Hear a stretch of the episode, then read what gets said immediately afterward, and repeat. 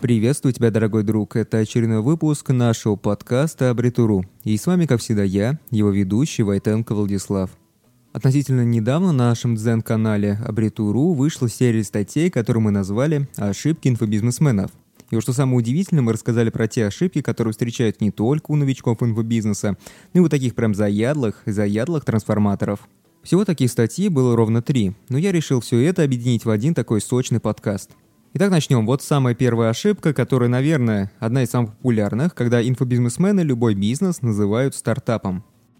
Если честно, то как-то слишком много этих бизнесменов развелось во всех социальных сетях и платформах. Вот куда бы ты ни зашел, даже на тот же Дзен, и там их можно встретить. И поэтому я называю это нашествие бизнесменов настоящей бедой.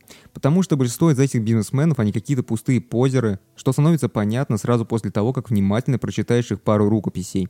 Ну, либо посмотришь несколько видео.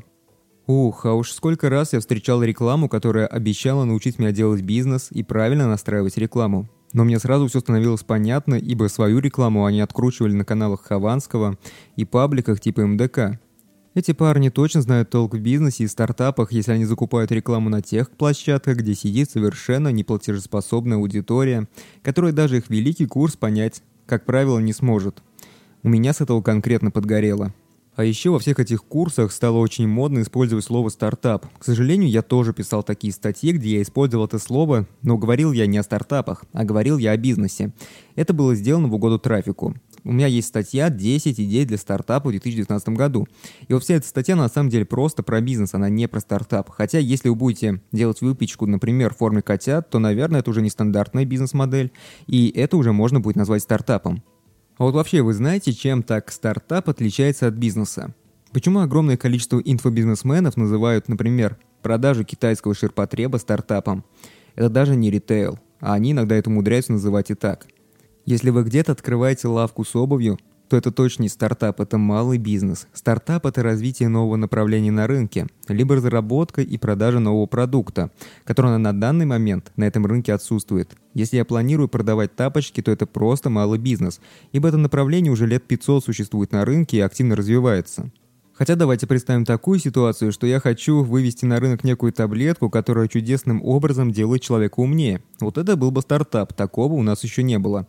Можно сказать, что стартап – это поиск некого рецепта по зарабатыванию денег, а не использование готовых схем рынка, которые уже всем известны. И вот еще информация, так сказать, на десерт. Если мы говорим именно про стартап, то чаще всего это совершенно нельзя никак применить к рынку и сферу услуг. Стартап чаще всего ориентируется именно на разработку какого-то нового продукта, который может быть физическим либо программным, так как это очень легко можно масштабировать. А вот как вы себе представляете масштабирование бизнеса в сфере услуг? Ведь в этом бизнесе вообще все очень сильно зависит от конкретного человека или специалиста. И я вам предлагаю провести небольшую игру. Обязательно напишите в комментариях про какой-нибудь стартап из сферы услуг. Внимание! Печать фигурок на 3D принтере не является стартапом в сфере услуг, так как в конечном результате есть продукт. Нужно что-то такое, где физический продукт отсутствует. Ну что, погнали? Стартап стартапом, а без трафика ничего не сделаешь. Инфобизнесмены постоянно говорят о том, что трафик и лид решает все. Многие инфокурсы строятся именно на том, что начинать бизнес нужно именно с трафика. То есть сначала нужно обеспечить максимальный поток клиентов, а уже дальше думать над тем, как все это разрулить.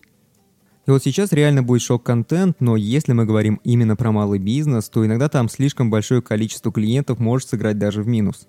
И вот как ранее я уже неоднократно писал в своих статьях, малый бизнес в России, как правило, представлен небольшой лавочкой, где работает не более 10 человек.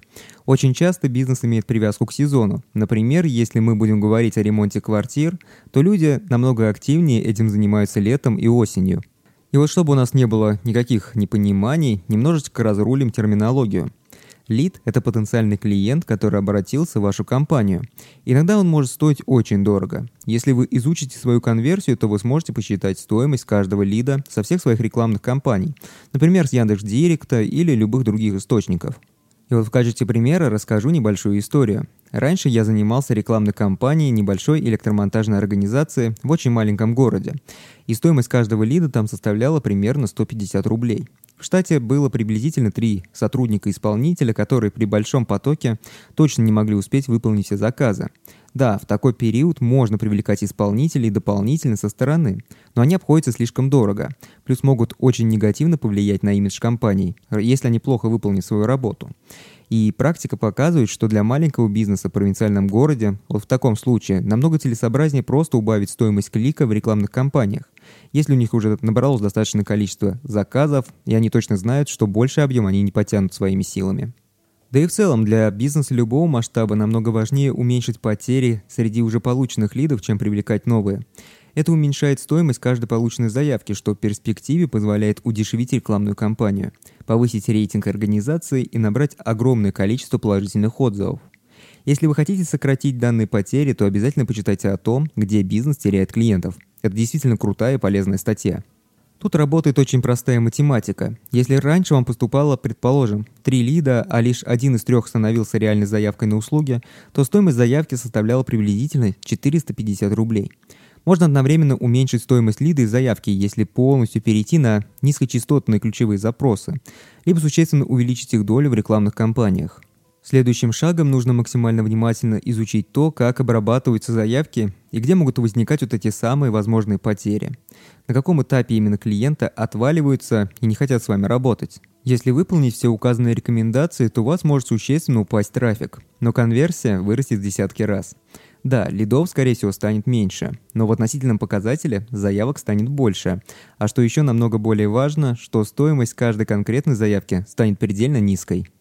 Малый бизнес при таком раскладе точно выигрывает, ведь он на самом деле существует в условиях сильно ограниченных ресурсов. Малому бизнесу не нужен трафик и не нужен лид, который сразу не конвертируется в заявку.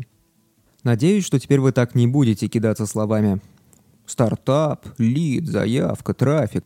Но есть еще кое-что, о чем мы забыли. Но про это никогда не забывают инфобизнесмены, которые говорят нам о том, что все нужно делегировать своим подчиненным.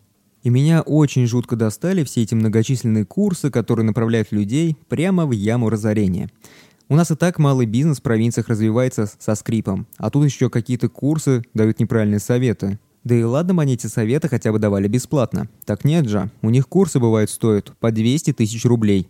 Да и построено это все на понятном желании человека быть лучше, быть самым главным, самым крутым. Вот какой человек не мечтает стать абсолютным начальником, чтобы можно было никогда не работать? Ведь именно так себе и представляет бизнес большинство людей. Большой босс, который только отдает приказы и ничего не делает сам. Но при этом просто загребает деньги лопатой. Да, возможно, что где-то оно так и есть, но только в очень больших компаниях. Когда уже выстроена четкая система и есть проработанная подсистема контроля за исполнителями и за теми, кто контролирует этих исполнителей. Но это уже история не про малый бизнес, а про достаточно крупный бизнес, который уже давно перестал быть малым.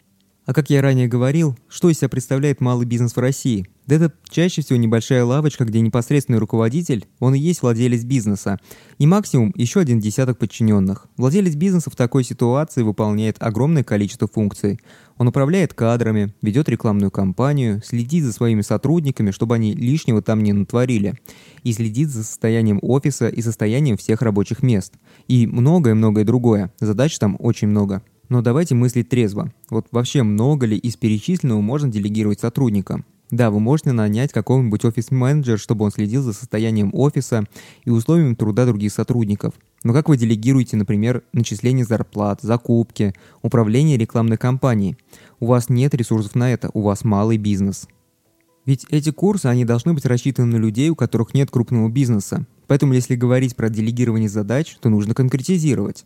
Например, точно можно и нужно делегировать рутинные задачи, которые легко можно проверить. Например, написание рекламных текстов, дизайн, привлечение клиентов и их поддержка, производство продукта. В общем, делегировать можно любые задачи, которые легко стандартизируются. Кстати, некоторые из таких задач можно даже полностью автоматизировать. Если интересно, то мы про это писали в статье «Автоматизация малого бизнеса». Обязательно почитайте, ссылочку я оставлю в описании подкаста. И вот еще один очень важный момент, который является ключевым. Если вы сразу начинаете свой бизнес делегирования всего и вся, то как вы вообще будете понимать то, насколько качественно сотрудники выполняют свои обязанности? Да, есть агентства, которые специализируются на таких ситуациях, но ведь и их услуги стоят совсем немало. А у вас, опять же, малый бизнес, и денег у вас на такое нет. Ну а на этом все. Вот такой вот небольшой подкаст получился. Надеюсь, что вам понравился. Если вам понравился данный выпуск подкаста, то обязательно поставьте лайк, сделайте репост, если у вас есть такая возможность, и оставьте комментарий. Ну а если вы это слышите и еще не являетесь подписчиком нашей группы, то обязательно подписывайтесь. Подписывайтесь, потому что в будущем нас ждет еще больше интересных тем.